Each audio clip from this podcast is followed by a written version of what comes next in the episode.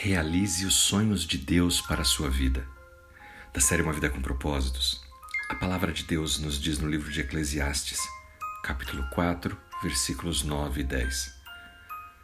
Dois, dois são melhores do que um, porque eles têm um bom pago sobre o seu trabalho.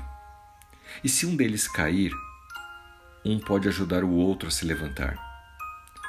Mas ai daquele que cai e não tem ninguém para ajudá-lo a levantar. Esse versículo é muito utilizado em cerimônias de casamento, quando se fala de marido e mulher, dois ajudando um ao outro. Mas ele vale também para amigos, para pessoas que se apoiam em buscar um resultado comum. E hoje, na nossa reflexão, falaremos sobre sonhos, a realização de sonhos. Ao esperar que Deus faça grandes coisas em sua vida, há dois fatos que você precisa entender sobre os sonhos que Ele mesmo dá a cada um de nós. Em primeiro lugar, nenhum sonho se constrói sem o apoio de outras pessoas. Assim como um prédio que precisa do seu alicerce, da sua base, um sonho também precisa de apoio. O verdadeiro sucesso nunca é um show de um homem só. Qualquer coisa significativa que você possa fazer na sua vida exigirá a ajuda de outras pessoas.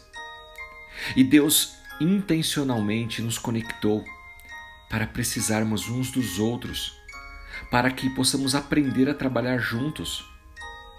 É isso que a Bíblia está nos dizendo no livro de Eclesiastes, capítulo 4, versículos 9 e 10. Que dois são melhores do que um, porque uma hora um vai tropeçar, vai cansar e tem ali o outro para se apoiar. Por que, que você não pode ir atrás do seu sonho sozinho?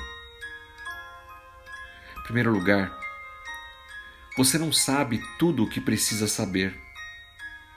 Em segundo lugar, você não tem tempo ou energia suficiente para fazer tudo sozinho. Em terceiro lugar, você não tem todos os talentos necessários por esse motivo, precisamos de uma equipe. E às vezes essa equipe é formada por um, você e mais um.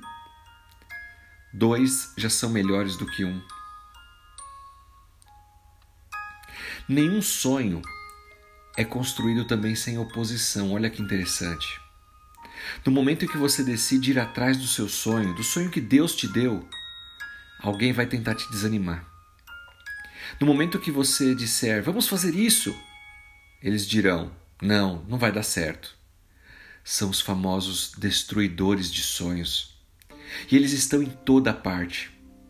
Eles costumam ser resistentes às mudanças. Sentem que, na verdade, o seu trabalho é impedir que você siga em frente.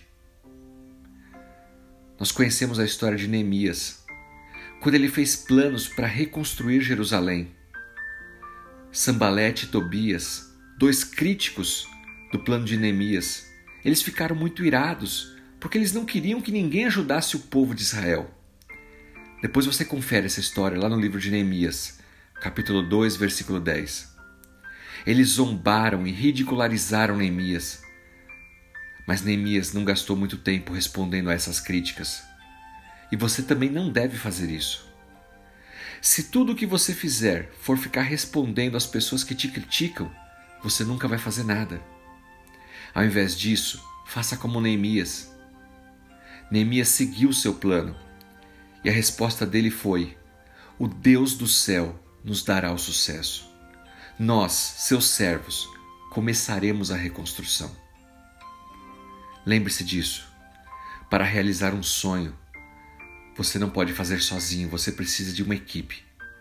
E quando você for perseguido por esse sonho, siga firme, não ligue para a oposição.